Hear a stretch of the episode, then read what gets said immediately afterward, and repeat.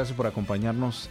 Esa es la primera alabanza, la primera canción que eh, saca el grupo de alabanza de Iglesia Filadelfia Central, así que la puedes encontrar en Spotify, en Amazon Music, TikTok, en todos lugares. Así que te invito para que la escuches y la compartas. Ahora en este día pues tenemos al pastor, mi papá, que está con nosotros y vamos a tener una conversación. espero que disfruten. ¿Qué te ha parecido la, serie de del temor de Dios? Ha sido un tema, un tema muy, muy interesante. Ah, creo habíamos platicado antes sobre, sobre ese tema, pero nunca, nunca habíamos tomado el tiempo para enseñar toda una serie de varios domingos hablando del mismo tema. Ha sido, ha sido de gran bendición a mi vida este, y creo que ah, algo que debemos entender como padres es la necesidad de transmitir ese temor de Dios a nuestros hijos, a nuestra descendencia. Porque es, esa es nuestra responsabilidad.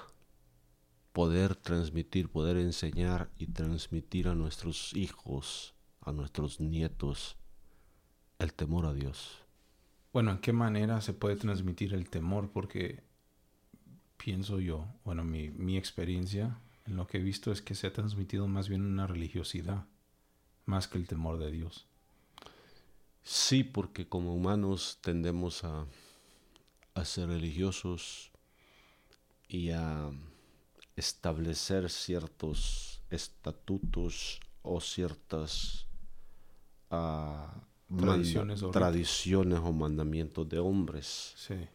No hagas esto porque eh, siempre me recuerdo cuando mi padre me, este, mis padres me decían, no hagas esto porque no te portes mal porque te va a castigar Diosito. Y hasta eso, ¿verdad? La, forma que usaban la palabra Dios. Yo, yo entiendo que cuando hablamos de nuestro Dios, hablamos de un Dios grande, un Dios con mayúscula, un Dios que merece toda la honra y la gloria. Y ya cuando habla Diosito, pues ya, ya, ya es Diosito, ya no estamos hablando del Dios. Todopoderoso. Todopoderoso. Claro. Yo pienso que es una de las cosas de pronto como padre, bueno, yo no soy padre, pero yo pienso que es una de las cosas más difíciles. Para mí, el poder entender el temor de Dios ha sido más que, palabras. Para mí, personalmente, como hijo, ha sido más el ejemplo. No solamente en ir a la iglesia, porque pienso que eso es algo muy fácil.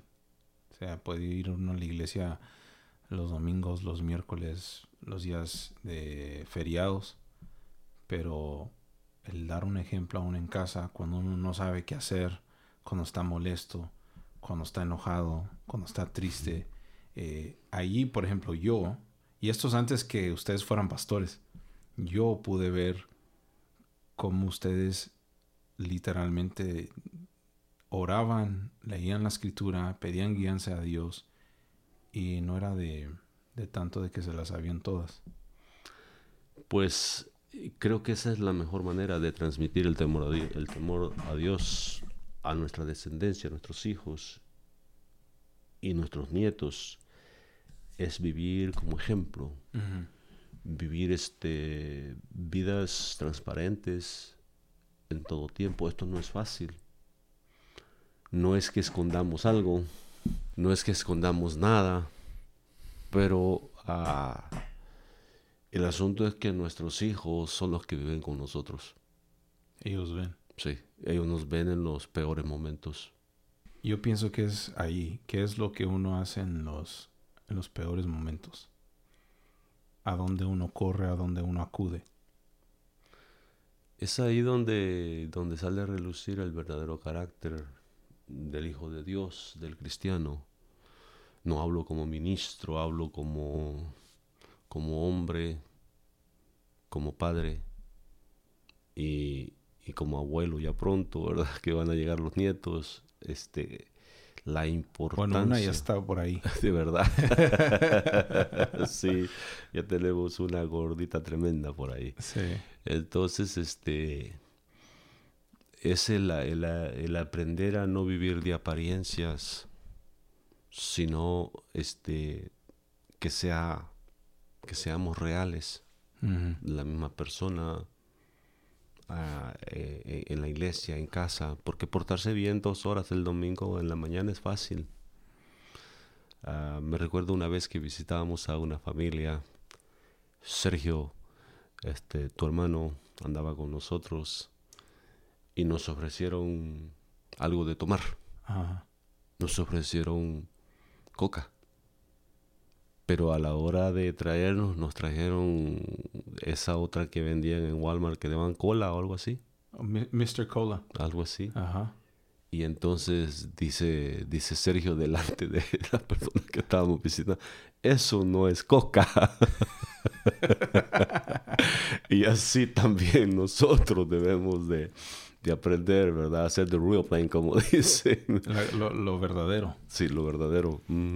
Puede parecer muy, muy, muy, muy eh, similar, pero al momento de probarlo, al momento de que pase por la prueba y es donde uno distingue, ¿tiene verdadero temor de Dios o es religiosidad? Exacto, exacto. Y, y el tiempo en el que vivimos, lamentablemente, ah, no quiero decir porcentajes, pero hay mucha gente que se sienta los domingos en las iglesias.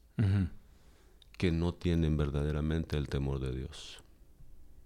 ¿Por, Que qué, por qué crees que eso? Porque se refleja en sus hijos. Cuando los padres son genuinos, temerosos de Dios, los hijos quieren ser como sus padres. Sí. quieren imitar a sus padres, quieren parecerse a ellos. Pero cuando ven a un religioso el domingo en la mañana, pero en casa ven a alguien diferente, entonces ellos empiezan a, a despreciar la iglesia, a despreciar, lo, si le decimos así, la religión, a despreciar una relación con Dios, porque no están viendo algo genuino en casa.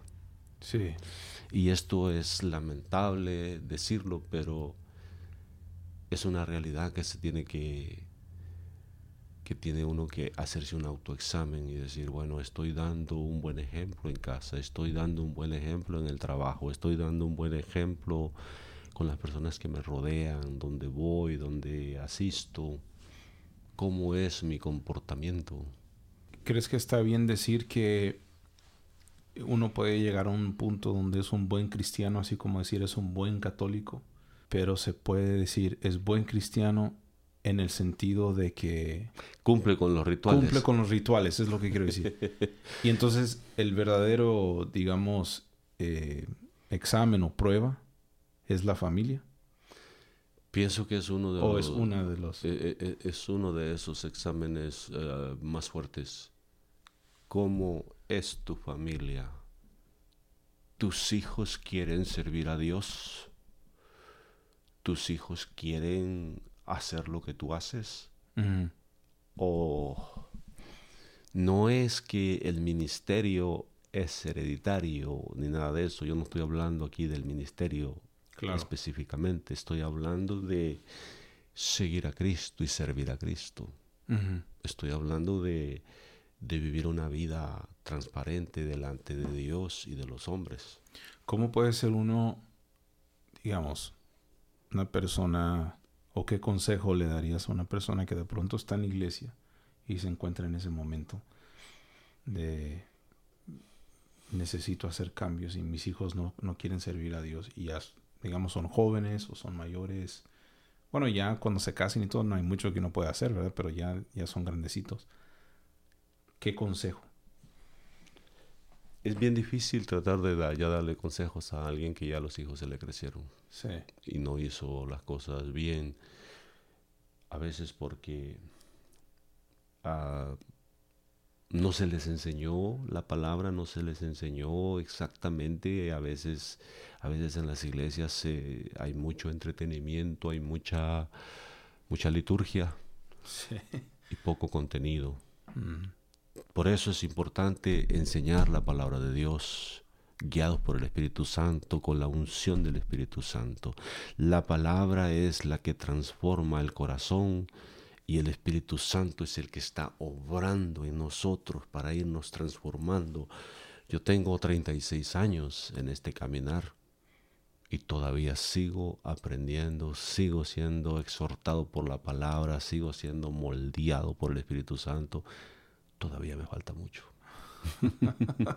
sí.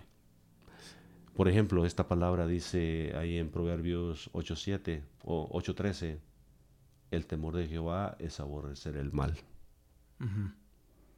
Y luego la segunda parte dice, la soberbia y la arrogancia, el mal camino y la boca perversa, aborrezco. Entonces, este, el temor de Jehová comienza bueno, allá en Proverbios 1.7 también dice que el principio de la sabiduría es el temor a Jehová. Y aquí dice que ah, el temor de Jehová es aborrecer el mal, aprender a aborrecer el mal. ¿Cómo se hace eso? Uh, en la cultura que vivimos, en el tiempo que vivimos. Muy difícil. Muy difícil porque vivimos en esos tiempos que dice Isaías, que hay de aquellos que a lo bueno llaman malo y a lo bueno malo que a lo negro llaman blanco. A lo blanco negro. Ajá, sí. Vivimos esos tiempos. Ahora, por tal de estar, este, estar este, políticamente correcto, como dicen, tiene uno que quieren que tolere todo. Pero creo que los hijos de Dios tenemos que ser diferentes y tenemos que vivir una vida transparente. Va un poquito de acuerdo a ese versículo, pero una de las cosas que a mí siempre me impactó, ya después del, del, de ese tiempo, obviamente, pero cuando yo estaba pasando por unos momentos difíciles, aunque yo sabía predicar, yo sabía enseñar, sabía hacer todo eso, nunca me daba esa oportunidad. Yo me acuerdo que me frustraba y me enojaba y me molestaba. Pero ahora, después de que todo ese tiempo ha pasado, le doy gracias a Dios porque te supiste mantener en esto no está bien. Y recuerdo algunas veces que me decías, no estás bien delante de Dios. Cuando estés bien, en su momento lo harás. Y yo me acuerdo que yo decía, nada, me voy para otra iglesia entonces. Voy allá, allá, allá me necesitan, allá sí me... Incluso la gente me daba consejos y me decía, allá sí te valorizan, aquí nunca te van a valorizar, aquí nunca. Pero siempre había algo dentro de mi corazón que no me dejaba ir podría estar lo más descarriado que estuviera, pero no me dejaba ir. Y entonces yo pienso que de pronto, porque lo he visto en, en, ustedes, he visto una diferencia en, ustedes como mis padres y en otras personas. No necesariamente aquí de la iglesia, sino eh, a través de, la vida, en otras iglesias donde eh, fui miembro cuando vivía lejos. Pero es difícil mantenerse en, en la palabra de Dios o ser igual con los hijos, igual con los demás. O sea, por ejemplo, yo he conocido pastores donde para los demás se les ha dicho, mire, esto no se tolera, esto no se tolera y esto no se tolera. Pero en el momento ya cuando sus hijos crecen y sucede algo, entonces es como que, bueno, sí lo toleramos a ellos porque son los hijos del pastor. entonces digo esto para hacer la pregunta, es difícil aborrecer el mal en el sentido de que ya cuando se trata de los hijos de uno. Sí, ya cuando lo comete, lo comete alguien que tú amas. es difícil. ya es, eh, eso nos trae un, una perspectiva completamente diferente. Sí. Sí, porque ahí ya nos duele. Por ejemplo, yo escuché de un pastor que que era muy duro, muy duro, predicando siempre en contra del divorcio. Ajá. Y siempre, jamás, jamás aceptamos el divorcio, jamás. Sí. Y yo entiendo lo que dice la palabra y yo entiendo este, eh, lo que el Señor nos enseña a través de su palabra. Claro. Y entiendo este, a veces las diferentes circunstancias que se dan. y uno tiene que conocer a veces la situación de las personas para ver exactamente la razón por la cual a veces se divorcian. Sí. Ahora este pastor cambió completamente y cambió su mensaje, o sea, ya no predicó en contra del divorcio Del divorcio. hasta que una de sus hijas se divorció. Uf. Entonces, este, ¿qué tanto aborrecemos el, el mal? Hasta que un ser querido lo comete, Ah, ahí lo toleramos. ya. Hasta que yo lo cometa Sí. escondidas, a escondidas y ahí se tolera. ¿Puede ser esa la diferencia entre un temeroso de Dios y un religioso al, al momento de juzgar? Creo que todos tenemos momentos de flaqueza, momentos en que le fallamos a Dios y áreas donde somos frágiles. Entonces yo no me voy a poner ahorita aquí a revelar mis flaquezas y mis debilidades. Pero tengo muchas. Claro. Y entonces este, hay que dar espacio a eso. Sí. Pero al mismo tiempo, ah, el religioso, e- el, el verdadero cristiano quiere corregir, quiere enderezar su, lo que no está bien. Sí. Tiene el deseo. Tiene el deseo y trata y quiere. Claro. El religioso no. Ah, El religioso se conforma.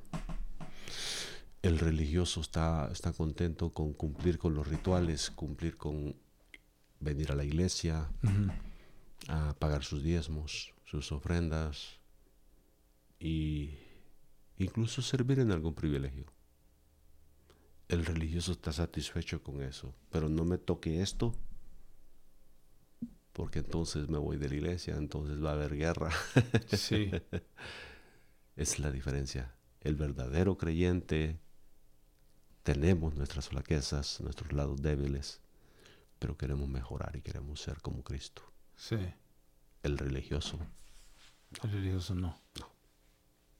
Interesante. interesante. Eso lo acabo de entender ahorita. A mí me, me llamó mucho la atención eh, una vez que estábamos platicando y me dijiste que la diferencia entre un religioso y un temeroso de Dios era este al momento de juzgar. También. El, el temeroso de Dios juzgaba con misericordia y el religioso no. Sí. Y el temeroso de Dios juzgaba con misericordia porque Estuvo también ahí. estuvo un día ahí. Exacto, exacto. Y es ahí donde se marca la diferencia. Es ahí donde se comprenden tantas cosas y, y tratamos de hacer, de aparecer en el lado correcto con la ayuda del Señor, Sí. haciendo lo que, lo que es agradable, viviendo una vida transparente. Ahorita que dices eso de una vida transparente, ¿cómo puede uno encontrar el balance en, en vivir una vida transparente pero todavía tener una vida privada?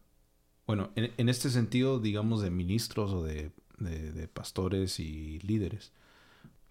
Eh, hay una palabra que se usa bastante y la usamos los ministros, la usamos los creyentes y es integridad. La palabra integridad no significa perfección, pero significa completo. Sí, La persona está completa. Entonces, este es la misma, es la misma cuando está sola que cuando está con los demás. Es la misma persona. Y entonces, este, ah, tengo derecho a mi vida privada como persona. A mí no me gustaría vivir una vida de la que viven los artistas o los superpastores por ahí, de- los paparazzis andan detrás de ellos tratando de pescarlos en algo. sí, no me gustaría esa clase de vida. Entonces, este, pero tampoco tengo nada que ocultar. claro. Entonces, este, me gusta vivir tranquilo, mi vida en casa, este, mi vida privada, pero este, debo de seguir siendo el mismo en esa vida privada, cuando nadie me ve, cuando nadie está conmigo. Lo mismo que cuando estamos delante de las personas. Creo que como pastores ah, la gente debe de, vernos, ver nuestra humanidad. Sí, es importante, ¿no? ver nuestra, nuestra realidad, que somos vulnerables. Sí. Que somos capaces de pecar y de fallar. Y que necesitamos las oraciones de ellos. Que necesitamos que nos animen, que nos den una palabra de ánimo. Creo que no podemos ah, tener esa idea de esa uh, superhéroe. Superhéroe, hay otra palabra, ¿verdad? Cuando ya lo ponen en un pedestal, el pedestal. Ah, Creo que debemos de, de derribar toda, todo pedestal y, que lo pongan ahí arriba. Eso, eso, eso es una diferencia entre honrar y tenerlo en un pedestal. Eso se vuelve idolatría. ¿Verdad que sí? Sí, se vuelve idolatría. Porque esa es una de las cosas que yo también eh, me he dado cuenta cuando viajamos. Bueno, toda la vida hemos viajado, que no conocimos lo que eran vacaciones hasta hace unos años atrás. Yo me acuerdo que para mí vacaciones era eran viajes misioneros, literalmente. No, le, no les llamábamos así, pero... Sí, no les llamamos, eran vacaciones, pero en esas vacaciones teníamos siete, diez cultos en una semana, visitábamos a los hermanos, orábamos por los enfermos, hacíamos de todo. Entonces... Y no, éramos pastor, y no, era, pastor, no, era pastor todavía. Sí, no, no, nada, no. Eh, mira, eh, esa es una de las cosas que me llama la atención, la verdad. Que los viajes misioneros o vacaciones para nosotros se hacían o ustedes lo, hacían antes de que fueran pastores. Ustedes eh, eh, enviaban ofrendas y apoyaban a la gente, llevaban ropa, llevaban de todo, oraban, iban a los hospitales y oraban por la gente y no eran ni pastores. y esa es una de las cosas que ahora yo no veo muy seguido en los miembros de las iglesias. Usualmente como que la vida cristiana o la vida de fe, la vida en el espíritu, bíblicamente, como que ahora eh, hay una perspectiva de la gente como que es reservado solamente para los que son pastores y ministros. Es cuando en realidad debe ser para todos. Es que encapsulamos, encapsulamos áreas de la vida de las personas. Ajá esta es mi vida, no me la toques, no me interrumpas. Lo que hay ahí es mío. Entonces, este, por ejemplo, oh, es pastor, es pastor y como es pastor, tiene la investidura, tiene la vocación, tiene que hacer todo eso. Ah.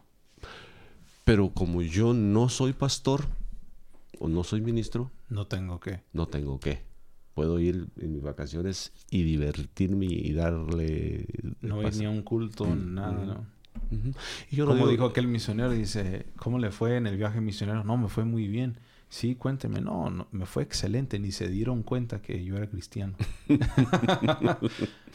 exacto, exacto. Entonces, este, creo que a veces encapsulamos, encapsulamos ciertos estilos de vida. Sí, él debe de hacer eso porque él es líder, porque él es pastor, porque él es esto. Yo no, yo soy solamente miembro, yo soy solamente... Pero creo que el cristianismo debemos vivirlo en todo lugar, a donde quiera que vayamos. Sí. Por ejemplo, esto, estos días que estuvimos ahí en Tula, me fui a bolear los zapatos. Sí. Ya antes de venirnos para traerlos bien limpiecitos. Y inmediatamente después que yo me bajé de ahí, este, del, lugarcito, se subió otro, otro señor más joven que yo. Y intercambiamos algunas palabras. Y pronto me dijo que él vivía en Austin y trabajaba ahí, que estaba de vacaciones allá nada más. Dice, pero ando de la patada, dice, una cruda terrible, dice, me he divertido, he comido demasiado y todo eso. Después cuando ya estaba terminando él, llega otro chavo y se saludaron entre ellos y, hey, ¿cómo andas de cruda? ¿Cómo andas de esto? Y ya me lo presentó y me dijo que era su primo. Entonces yo muy sutilmente empecé a compartir un poquito, principios de la palabra, sin hablarles de religión. Y, y pronto empecé a compartirles un poco de mi testimonio, Sí. de cómo Jesús cambió mi vida. Entonces le digo a uno, le- les digo ya a los dos ahí, uno estaba boleando el zapato, el otro estaba esperando a un lado de él.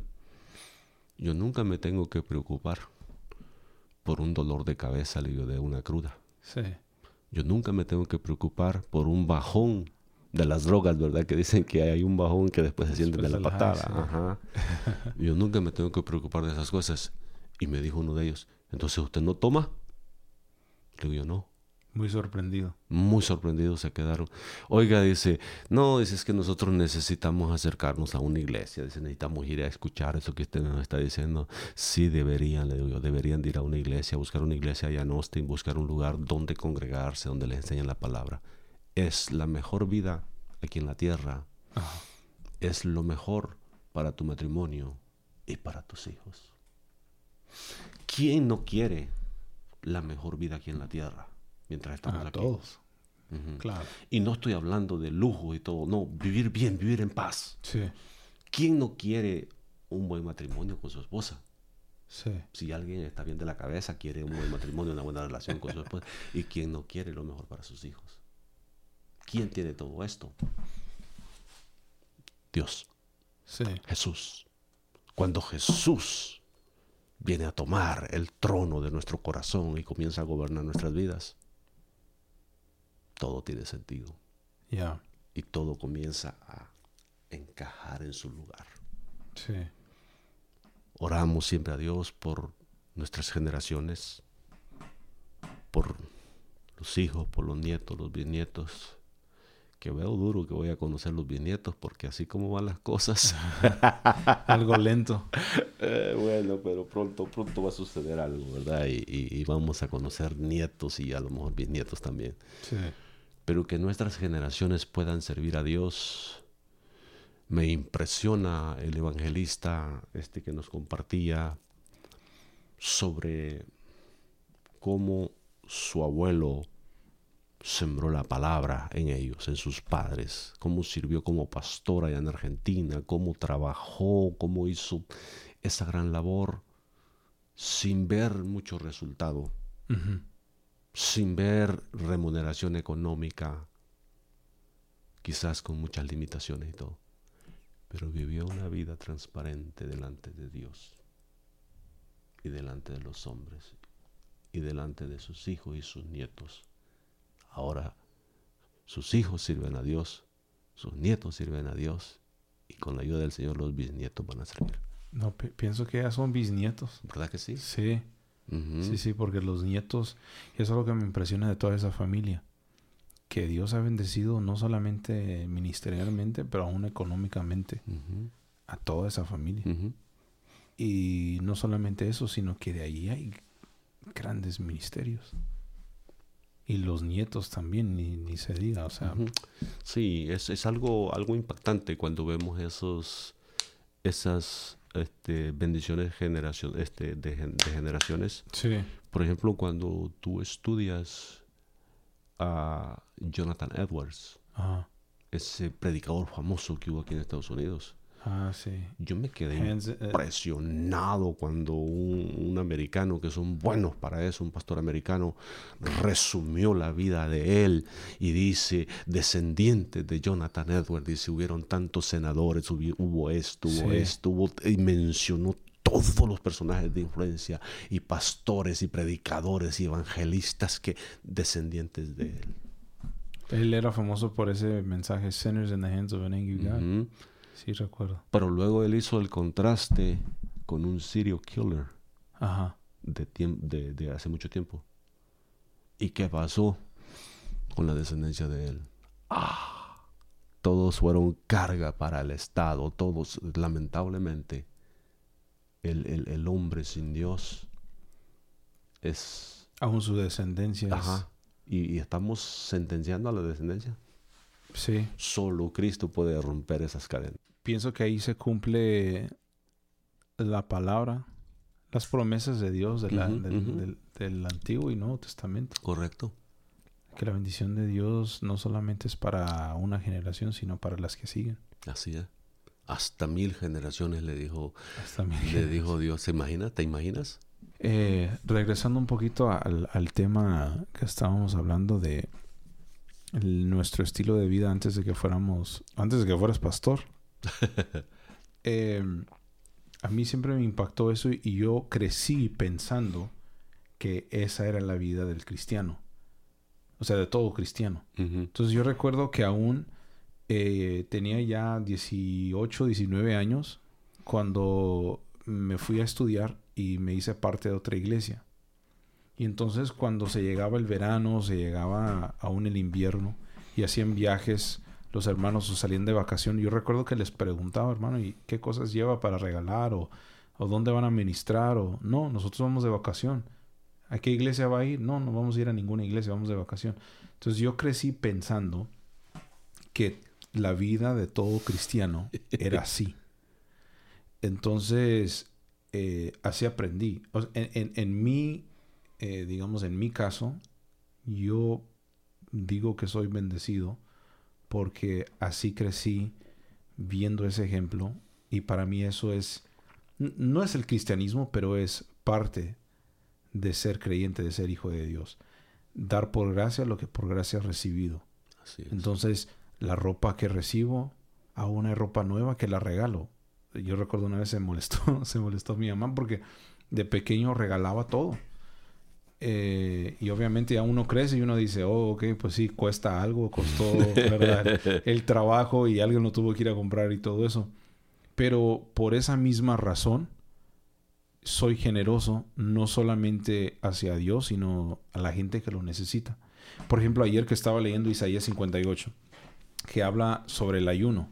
Bueno, ahorita eh, déjalo busco, porque me, me llama la atención que cuando habla sobre, eh, sobre el ayuno, hace la pregunta, este es el ayuno que yo escogí para ustedes, pero más adelante, el 58, más adelante eh, dice lo siguiente, no es más bien el ayuno que yo escogí, desatar las ligaduras de impiedad, soltar las cargas de opresión y dejar ir libres a los quebrantados y que rompáis todo yugo. No es que partas tu pan eh, Ajá. con el hambriento. Exacto. Y me llama la atención aquí, y a los pobres errantes albergues en casa, que cuando veas al desnudo lo cubras y no te escondas de tu hermano. ¿Cuántas veces hemos visto un desnudo en la calle? ¿Cuántas veces ha llegado un desnudo, o sea, literalmente desnudo a la casa? Nunca. Entonces leemos la escritura y es como que ah, cuando lo vean le, le- le- lo voy a tapar, le, le voy a dar ropa. La verdad es que cuando veamos a un desnudo en la calle o aún enfrente de nuestra casa, nos va a dar miedo y lo primero que, que hace la gente es llamar a la policía. Aquí hay un desnudo, está loco. Aquí hay un loco. Entonces la Biblia no está hablando eh, sobre Literal de- literalmente de, un de- desnudo Ajá, sino de alguien en necesidad. en necesidad. Y entonces ahí es donde me he dado cuenta la importancia de, de- de ser esa persona generosa porque uno no sabe a quién va a bendecir. Una de las cosas que me impactó es que muchas veces estamos dispuestos a bendecir o ayudar a alguien que no conocemos por lástima que ayudar o bendecir a un hermano dentro de la misma iglesia que sí conocemos, pero que el hermano por eh, por alguna razón, porque no se, sé, se quedó sin trabajo. se quedó sin trabajo. O hizo una tontería. Sí, o hizo una tontería. O, o en, en Estados Unidos por, por eh, el estado, eh, el estatus migratorio. Lo corrieron del trabajo, se quedó sin trabajo, no tiene cómo pagar los biles. Entonces, pero el hermano tiene su ropita, tiene su carro y no da lástima. Pero estamos dispuestos a ayudar a alguien que no conocemos, a alguien que sí conocemos. Y pienso que allí a eso se está refiriendo. Y ese principio también se aplica con el familiar. ¿Cómo? Hay familiares que tienen necesidades Sí. genuinas. Mm, A mí me toca enfrentar eso cuando voy a El Salvador y cuando vamos a México. sí. Familiares. Ahora, hay familiares que quieren tomar ventaja. Claro. No tengo que decir nombres. Pero hay familiares que verdaderamente necesitan una ayuda, pero uno por ser familiar a veces deja de ayudarlo. y se le hace más fácil ayudar a un desconocido. Sí. Entonces, este, eh, todo eso tiene que ver mucho nuestra comunión con el Espíritu Santo, el poder ser sensibles a la voz del Espíritu Santo cuando debemos de ayudar a alguien, cuando debemos de, porque Santiago dice, este, que de qué sirve, dice, que le digas a alguien, ah, vete y que seas bendecido. Dice, cuando él trae el estómago vacío. Sí. Eh, eso me recordó cuando estábamos en Brasil. Nos pusimos a evangelizar al primer, parece que era ecuatoriano. Y oramos por él, le dimos una palabra y todo. Y le compartimos sobre el Señor. Después, yo me di la vuelta y todos nos dimos la vuelta y luego paré. Dije, ¿cómo es posible este hombre? Uno no conoce la necesidad de él, uno no sabe qué es lo que está pasando, pero oramos por él, le predicamos. No podemos dejarlo con las manos vacías. Entonces me regresé y compré un, ¿te acuerdas? Un gorrito azul que no lo necesitaba, pero le compré algo para ayudarlo. Entonces yo pienso que de pronto allí también, en esas, en esas circunstancias, nos encontramos muchas veces que la diferencia entre un temeroso y un religioso, que el religioso entrégate al Señor, hace esta oración y se va. Cumple con los rituales. Cumple con los rituales, cumple con, sí, con los checkmarks. Pero el estómago, como dices, está vacío. Eh, todavía sigue con la preocupación cómo voy a pagar el bill al fin del mes, eh, cómo le voy a hacer con mis hijos, qué les voy a dar de comer. Entonces yo pienso que el Evangelio es un balance, pero aprender a tener ese balance es aprender a tener la vida en el Espíritu.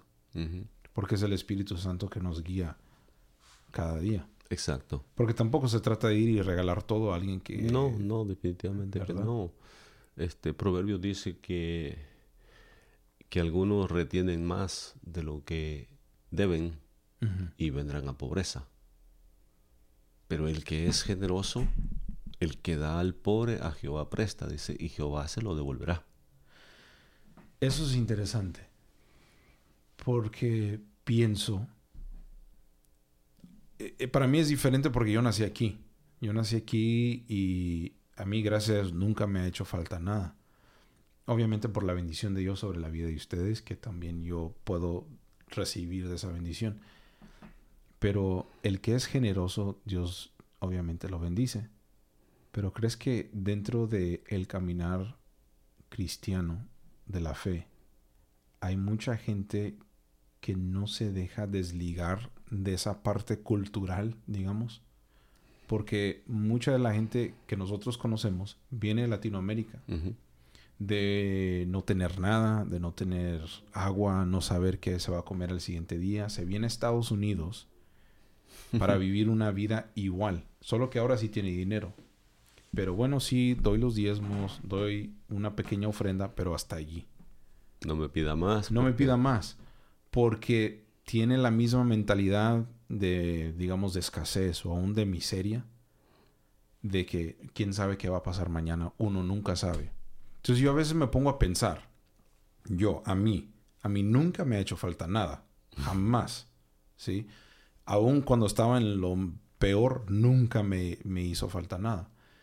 Entonces, ¿será esa una manera de decir, Señor, yo no te tengo confianza eh, a tu palabra? Es falta de fe. Falta de fe. De que tú dices que ni los pájaros se mueren de hambre. Tú les das de comer. Él tiene cuidado de cada uno tiene de cuidado ellos. De él, Los viste, él, viste los lirios, dijo, mejor que Salomón. Y da de comer a las aves.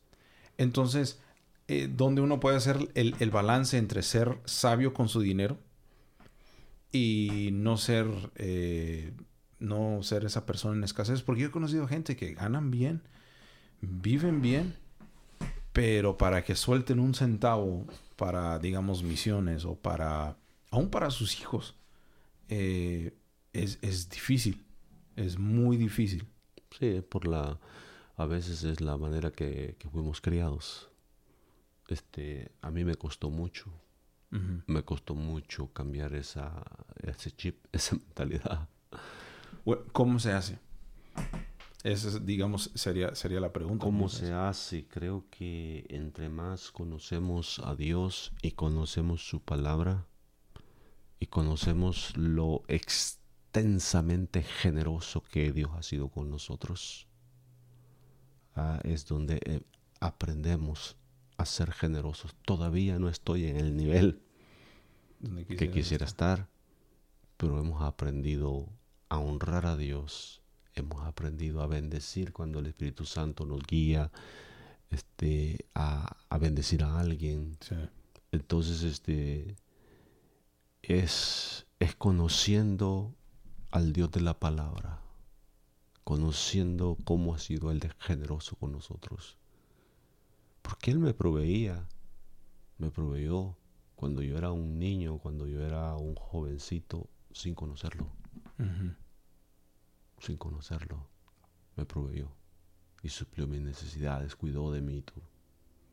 Entonces, cuando entiendes y lo conoces a Él y empiezas a conocerlo más íntimamente, es tu wow. Todo se lo debo a Él, dice el canto. Sí, sí, sí. Eh, yo pienso que hay mucha gente que trae esos rasgos también culturales. Oh, sí, lo traemos muy arraigado. Este, queremos ahorrar, queremos este, asegurar nuestro, nuestro futuro, nuestro este, vejez. Uh, otro, otro error que cometemos los que nos criamos en esos ambientes de, de limitaciones, voy a decir, por no decir de miseria. las grandes limitaciones que vivimos cuando crecimos y todo. Un error grave que cometemos ya en este país cuando Dios nos empieza a bendecir y a prosperar es que les damos a los hijos excesos. Ah y, dice, pero ¿por qué? Es que yo quiero que a ellos nada les falte, porque a mí me faltó todo, me faltó esto, me faltó lo otro, y yo quiero que él tenga todo. Y entonces, este, de esa manera, están criando, disculpen la expresión, parásitos. Sí. Que después este, van a batallar no solo los padres, sino hasta las autoridades. No, y, los hijos, ellos mismos, porque cuando, cuando no estén los padres, ahora qué hacen los hijos? Porque no hay quien esté que les dé todo. Entonces sí. Sí, entonces este creo que no debemos de ser tacaños. Tacaños de la palabra. Ajá, con nuestros hijos, pero también hay que enseñarles el valor de ganarse el dinero, el valor de, de administrarlo bien. Sí y, de ser agradecidos y todo. Sí. Eh, porque yo he visto esos errores y quizás en parte a lo mejor los hemos cometido nosotros también. Entonces tenemos que ser, ser cuidadosos. Claro.